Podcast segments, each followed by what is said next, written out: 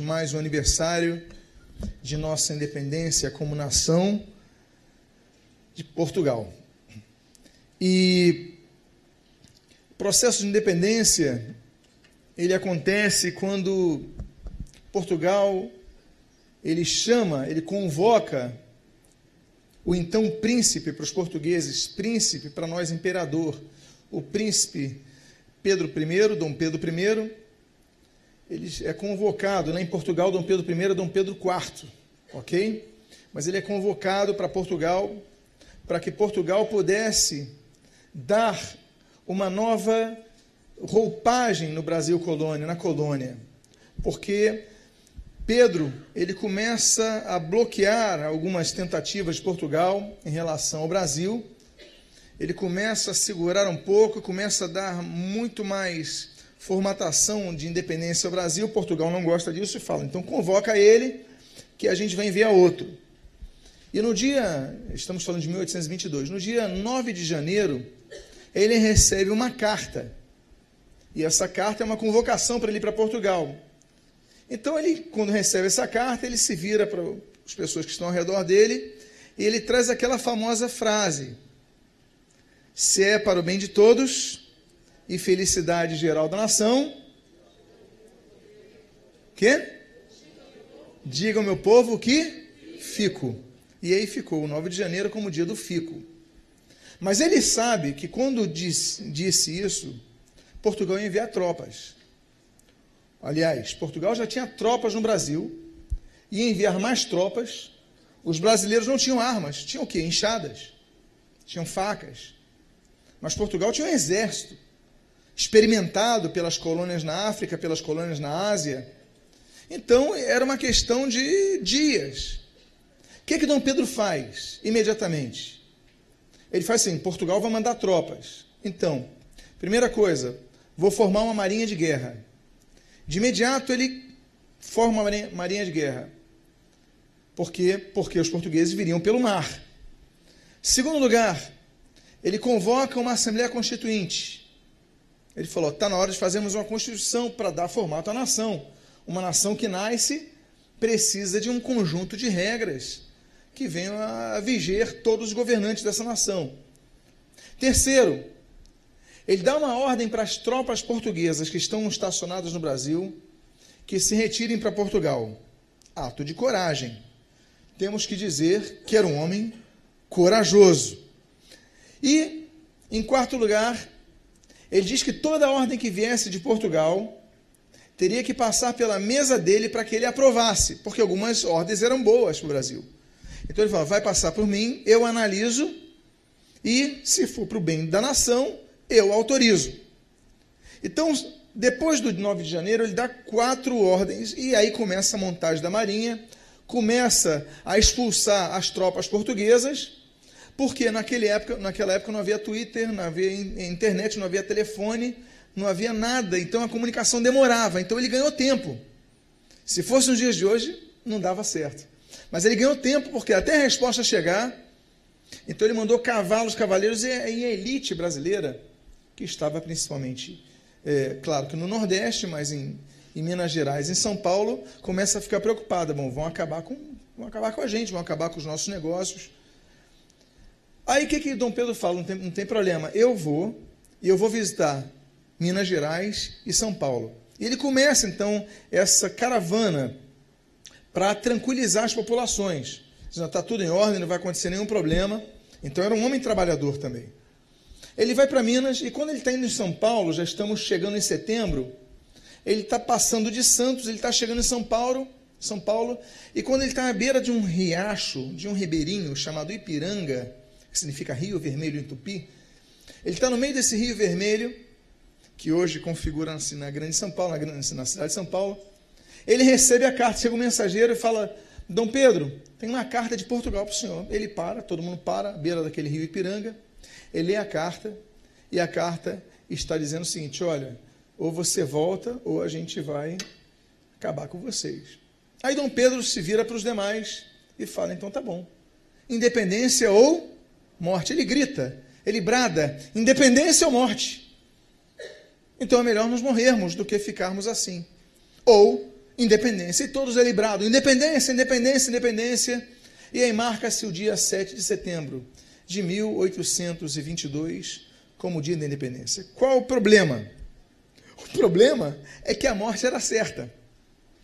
Ele grita, mas cadê as tropas para enfrentar o Portugal? Mas qual é o contexto histórico?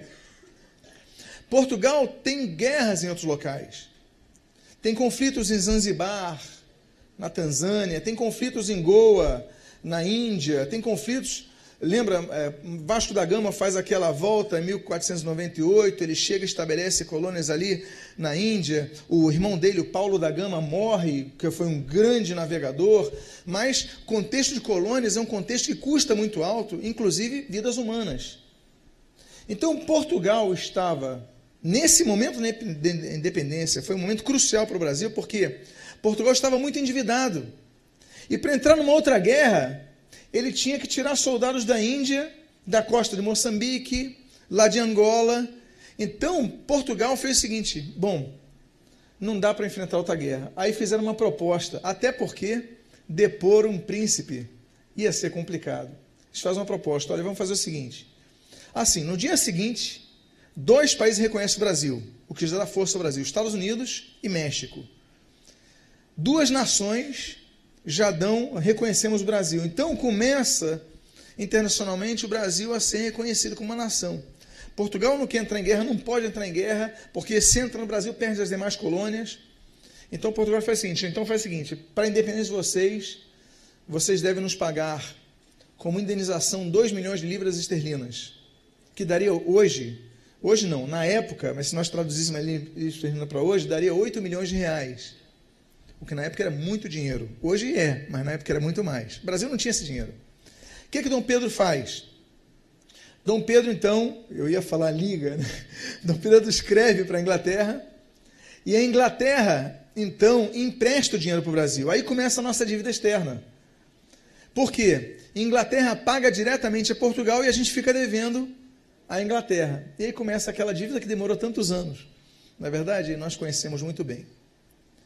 Vocês veem então que o nosso país, que vai celebrar mais um ano de independência, é um país que teve uma revolução sem se derramar uma gota de sangue. Claro, tivemos vários movimentos que houve derramamento de sangue, várias, mas eu falo, a independência do Brasil, houve um brado. Bastou ele falou independência ou morte, e as tropas portuguesas não podiam, então faz uma negociação, 8 milhões de reais, pega dinheiro emprestado, pagou, Brasil está independente. Olha que beleza! Quando nós vemos as independências de tantas nações, morte, sangue derramado, na verdade, escravidão, na verdade, o Brasil, que é um país tão pacífico, nasceu de uma forma tão pacífica. Olha que beleza! Nós somos privilegiados, podemos dizer isso. Mas para que isso acontecesse, um homem teve que abdicar de sua posição, abdicar do direito à própria vida, porque ele podia morrer, mas ele deu a vida para que um povo tivesse liberdade. Independência ou morte foi obrado. E aí, nós temos que entender que nós também temos o momento de independência ou morte em nossa vida. O momento que no Calvário foi dado um brado. A Bíblia diz, em Marcos, capítulo número 15, versículo 37, mas Jesus, dando um grande brado, expirou.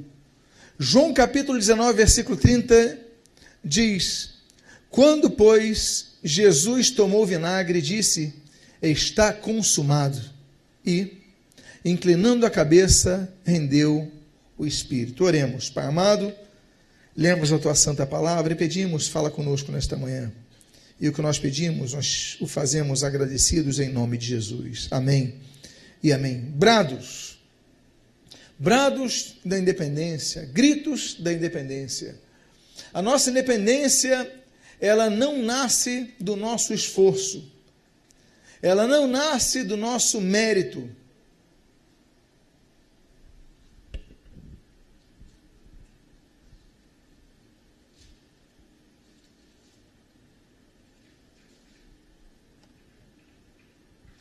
ela não nasce nem de nossa própria vontade.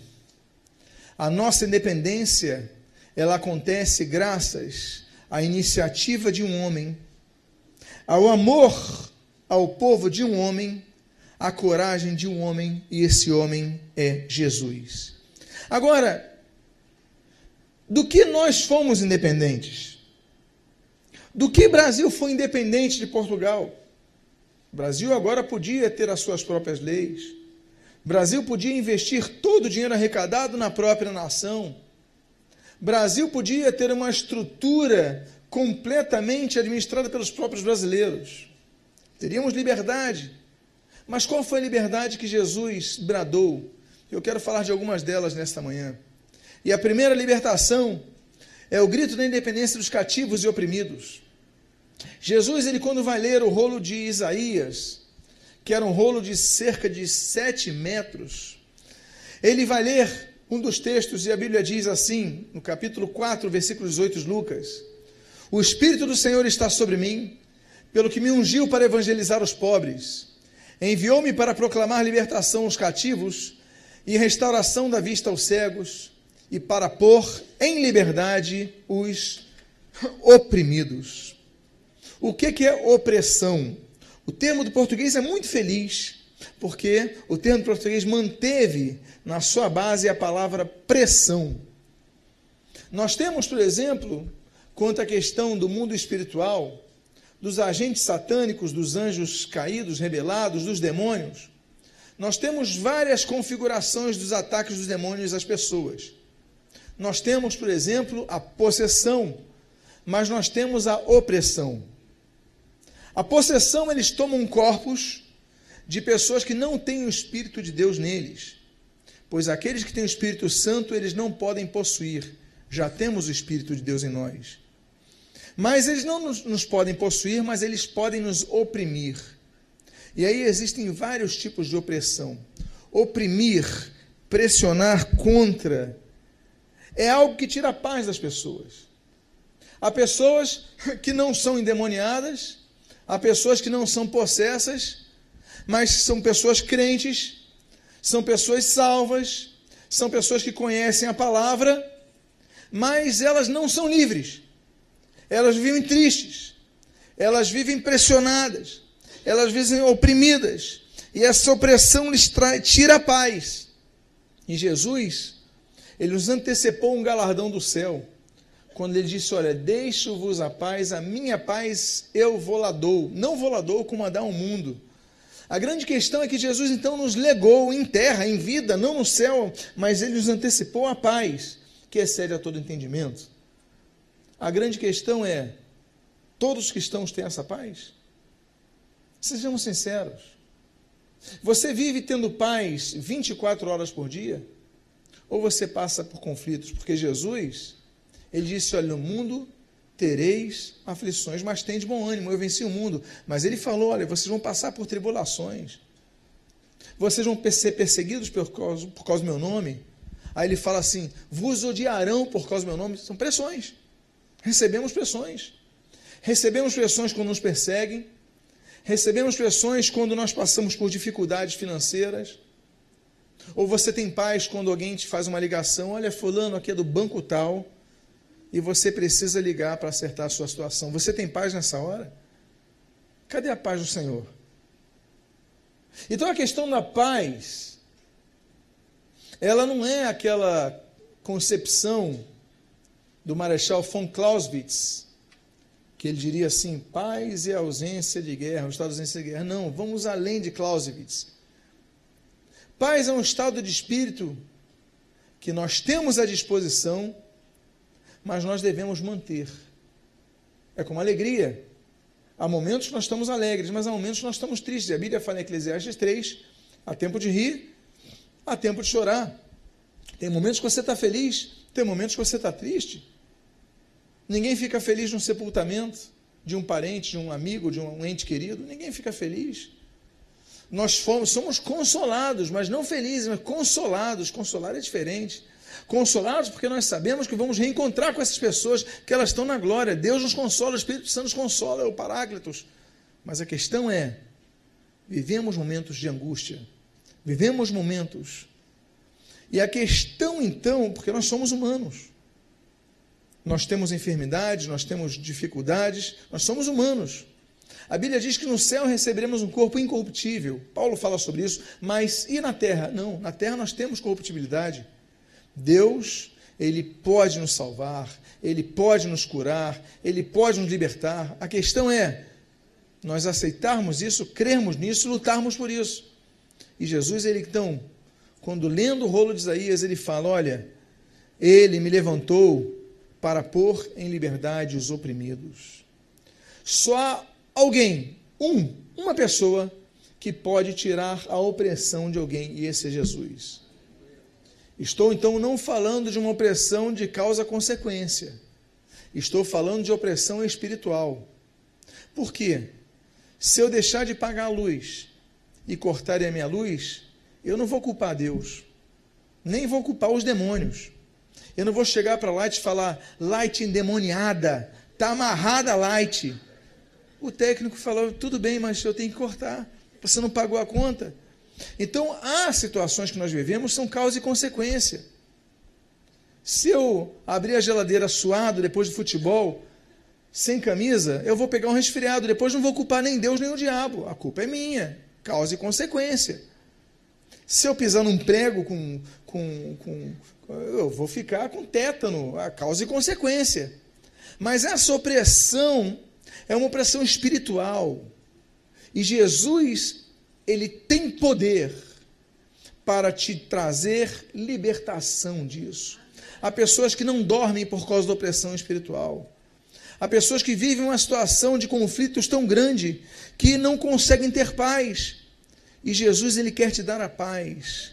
Então nós devemos rogar a Deus, lembrar que o dia da nossa independência foi naquela cruz do Calvário. Há um outro grito, de independência, que é o grito de independência da mentira. Você sabia que o diabo é pai? Quantos aqui sabem que Deus é pai? Levante a mão. Quantos aqui sabem que o diabo é pai? Muito bem, porque Jesus falou que o diabo é pai. Olha só o que, é que ele fala. João 8,44: Vós sois do diabo que é vosso pai. Mas Jesus está falando para quem? Vou continuar então. Vós sois do diabo que é vosso pai, e quereis satisfazer-lhe os desejos. Ele foi homicida desde o princípio e jamais se firmou na verdade, porque nele não há verdade. Quando ele profere mentira, fala do que lhe é próprio, porque é mentiroso e pai de quem? Da mentira. Já, eu sei que alguns já sabem disso, mas o diabo tem muitos filhos, que são os mentirosos. Mas você sabia que Jesus, Jesus, Deus Filho, teve uma filha? Quem aqui sabia disso? Você não sabia, não? Está na Bíblia. Isaías. E o seu nome será chamado Pai da Eternidade. Jesus é pai da eternidade, a filha dele, viu? Fica tranquilo que eu não estou falando heresia, não. A filha de Jesus é a eternidade. Agora você está mais calmo. Quem aqui ficou aliviado comigo? E ele será chamado pai da eternidade. Então a filha de Jesus é a eternidade. Pois bem, mas falando de paternidade aqui, há muito cristão que não é filho de Deus, porque nós só podemos ter um pai. Ou nós somos filhos de Deus, ou nós somos filhos do diabo. E a opção da paternidade é nossa. Porque em Cristo nós somos gerados, mas o que é, que é mentiroso, o que vive mentindo, ele opta por se tornar filho do diabo. Vós sois filhos do diabo. Ele fala, quando profere mentira, fala que ele é próprio porque é mentiroso e pai da mentira. Por isso que Jesus fala, vocês são filhos dele. Então, nós devemos gritar nessa nossa independência que somos libertos de uma vida de mentira. Há pessoas que constroem uma vida em cima da mentira. Há pessoas que mentem tanto, mas mentem tanto que aquela mentira para ela se torna verdade. Você sabia disso? Ela tem um desconforto, uma dificuldade em falar a verdade, porque ela cria uma máscara em cima da sua vida. Mas Jesus, Ele quer te libertar disso. Nós devemos ser libertos da mentira. Você deve ser liberto da mentira. Você não pode mentir. Desde aquelas pequenas mentiras, olha, diz que eu não estou, você está do lado da pessoa no telefone, diz que eu não estou, você está mentindo. Aí quem está rindo nessa hora é o diabo de você. Então, se é para dizer que não está, sai de casa. Sai, olha, vou sair, sai pela porta, sai de casa para dizer que não está. Porque se você estiver na casa e dizer que não está, você está mentindo. Então nós não podemos mentir. Tenha liberdade da mentira. Diga à pessoa, seja livre da mentira. 7 de setembro deve representar a libertação da mentira. Também uma libertação da angústia.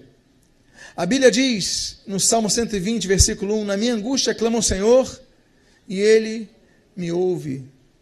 O que é estar angustiado? O que é angústia? Angustiar.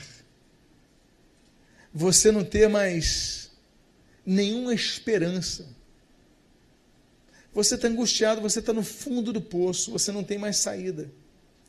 Mas na cruz do Calvário, nós participamos da Santa Ceia do Senhor. Nós rememoramos, ele fala assim: fazer isto em memória de mim.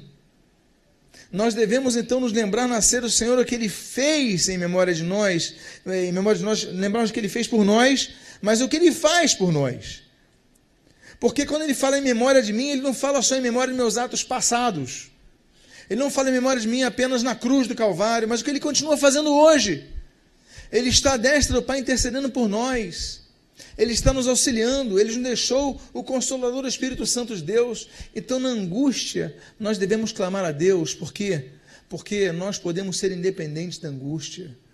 Quando vier a dificuldade, você ore ao Senhor, peça a solução quando vier a dificuldade, quando vier a, quando vierem notícias ruins, olha, não se abata. Eu sei que você vai se abater na alma, mas você possa buscar ao Senhor, que Ele vai mostrar a solução para você. Mas Ele traz libertação da angústia. Há um outro grito de independência que nós temos, que é a independência das maldições. O texto de Gálatas, capítulo número 3, versículo número 13, diz assim: Cristo nos resgatou da maldição da lei fazendo-se ele próprio maldição em nosso lugar. E Números 23, 23 nós lemos: Pois contra Jacó não vale encantamento, nem adivinhação contra Israel. Se quiserem te amaldiçoar, eles vão bater e vão, vai voltar, porque não vai pegar em você. Você é protegido pelo Senhor. Contra Jacó não vale encantamento, não vale adivinhação contra é, Israel, não vale maldição contra a sua vida eles podem fazer um altar, eles podem matar bodes, eles podem fazer pactos de sangue para derrubar a tua vida, mas nada te toca, porque você tem nos umbrais da sua vida o sangue do Cordeiro. Vocês lembram do Pessar, né, a Páscoa? Pessar, em hebraico, significa passagem, né, passar por cima. Daí vem o termo Páscoa. Por que, que tem esse termo? Porque o anjo do Senhor, quando foi ceifar a vida dos primogênitos, onde tinha no umbral das portas das casas no Egito a marca do cordeiro, ele Pessar, ele passava por aquela casa, ele não entrava naquela casa trazendo juízo. Nós temos a marca do cordeiro, não aqueles cordeiros do Egito, mas nós temos a, a marca do cordeiro de Deus em nossas vidas. Então, aqueles que quiserem te amaldiçoar devem entender o seguinte: vão perder tempo.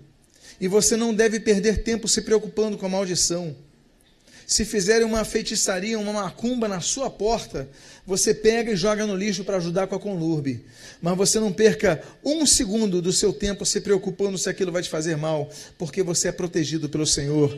Jesus, quando gritou, está consumado, a obra dele foi completa. Então, você, nesse 7 de setembro, lembre-se, eu fui liberto. O grito de independência foi das maldições também.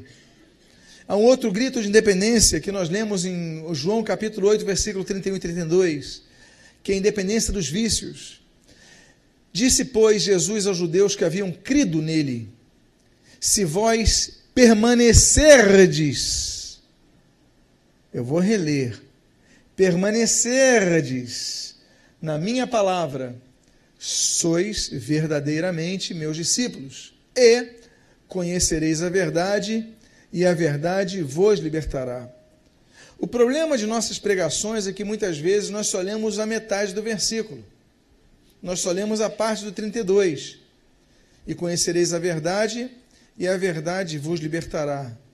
Mas a libertação que Jesus garante não é apenas o conhecer a verdade. Porque muitos conhecem a verdade, mas continuam presos no vício. Conhecem a verdade. Eu te pergunto, quantas pessoas conheceram a verdade na época que Jesus peregrinou por essa terra? Milhares. Só nas multiplicações de pão nós temos numa 5 mil, outra 7 mil homens, fora mulheres e crianças. Numa, cerca de 15 mil pessoas rodeavam Jesus nos grandes campos, nos, fora as multidões. A cidade recebeu Jesus, a cidade de Jerusalém recebeu Jesus com palmas e todos gritando Osana ao filho de Davi, bendito aquele que vem em nome do Senhor. Aí gritando, três dias depois estavam gritando Barrabás. A questão não é conhecer a verdade, a questão é permanecer na verdade. Por isso que a Bíblia diz: olha, vocês têm crido. Em primeiro lugar, a palavra crido, crer, é o primeiro passo, que tem a ver com conhecer, experimentar mas o foco está no versículo anterior, no 31. Permanecerdes, porque ele coloca aqui um condicional. Se vós permanecerdes. Apenas se vós permanecerdes na minha palavra, sois verdadeiramente meus discípulos. E aí, consequentemente, ele coloca o e, e conhecereis a verdade, e a verdade vos libertará. A questão do ponto e vírgula é a questão da nossa tradução no português, tá? está, como os irmãos sabem, a revista atualizada está passando pela sua quarta edição. Temos uma equipe de três tradutores, estive com um deles ontem, o reverendo Wilson Schultz, ontem anteontem, numa palestra da Sociedade Bíblica, e ele é um dos três tradutores da nova edição, e existem vários colaboradores. Eu participei da colaboração do Evangelho de João e de parte dos Salmos, do Salmo 1 ao Salmo 23. Dei minhas, dei minhas sugestões ali. Mas um dos objetivos da nova edição da revista e atualizada, a quarta edição que vai sair, então que você que tem a revista atualizada, daqui a pouco essa vai ficar para trás, é tirar algumas cacofonias que ficaram. É, então, é, vamos tirar a Dona Alice da Bíblia. Alguém conhece a Dona Alice na Bíblia? Porque alguns termos dizem assim, e Alice foi. Né, alguns termos, né? Ah, então, é, vamos tirar o café da Bíblia. Eu gosto de café, mas nessa nova versão nós vamos tirar o café da Bíblia. Aquele textos, aquele texto, por exemplo, homens de pouca fé. Então a gente está colocando agora de pequenina fé. Então estamos mudando algumas questões cafofônicas. E, por exemplo, ponto e vírgula, nós estamos eliminando, preferindo frases mais curtas. Porque os textos hebraicos mais antigos não tinham essa pontuação que nós temos hoje. Era corrido, as regras ortográficas vieram depois. Então a pontuação é a comissão de tradutores, no hebraico, vai colocar depois. Então nós estamos tirando de 14 mil ponto e vírgula, estamos indo para 11 mil, preferindo colocar frases menores. Mas essa é outra questão. O que eu quero colocar é sobre esse ponto e vírgula daqui. É, mas aqui, na verdade, é uma consequência. E conhecereis a verdade. Só vai conhecer a verdade só vai experimentar a verdade. Porque o termo grego é gnosco, gnosco né? Gnoscos. Então, só vai conhecer a verdade aquele que permanecer na palavra. Porque crer é uma coisa e experimentar é outra coisa. Crer a pessoa crê, mas crer é relativamente fácil. Você crê em Papai Noel. Tem gente que crê em Papai Noel. Tem gente que crê em promessas de charlatões ditos cristãos prometem o céu na terra, prometem tudo. Crer é simples, mas experimentar a verdade é algo que só acontece com quem permanece na palavra. Por isso, permaneça na palavra, porque você vai conseguir a liberdade que liberta dos vícios. Quando você experimenta a verdade, você se liberta dos vícios. Ah, eu sou viciado nisso, sou viciado naquilo. Experimenta a Jesus. Tem uma experiência com Cristo que você vai ser liberto. Amém? Diga isso para a pessoa que está do seu lado. E por fim, o grito da independência do medo. A Bíblia diz, em 1 João capítulo 4, versículo 18, no amor não existe medo Antes, o perfeito amor lança fora o medo. Volto a dizer: a questão do lato senso e a questão do stricto senso. Não é lato o texto. Lato, lata é a nossa interpretação. Porque medo é bom. É bom termos medo. Por exemplo, o meu pai falava quando era criança: olha, não coloca o dedo naquela tomada. Eu tenho um amigo que é meio maluco, ele é pastor lá no Texas, pastor Júlio. Ele é maluco. Ele falou para o filho dele: olha, não coloca a mão na tomada, senão você vai levar choque. Falou a primeira vez. O filho devia ter uns poucos anos de idade. Aí o filho se aproximou da tomada e falou: Você quer botar o dedo na tomada? Pode botar. Ele falou. Aí o que, que o filho fez? O garoto pulou, ele podia ter matado o filho. Estou falando, esse pastor é meio maluco. Mas o filho nunca mais colocou o dedo na tomada. Ele ficou com medo daquilo. Às vezes ter medo é importante, porque você não atravessa a rua sem olhar, você tem medo de ser atropelado, você olha para os lados. Então não falo o sentido positivo do medo. Eu falo ter uma vida de medo.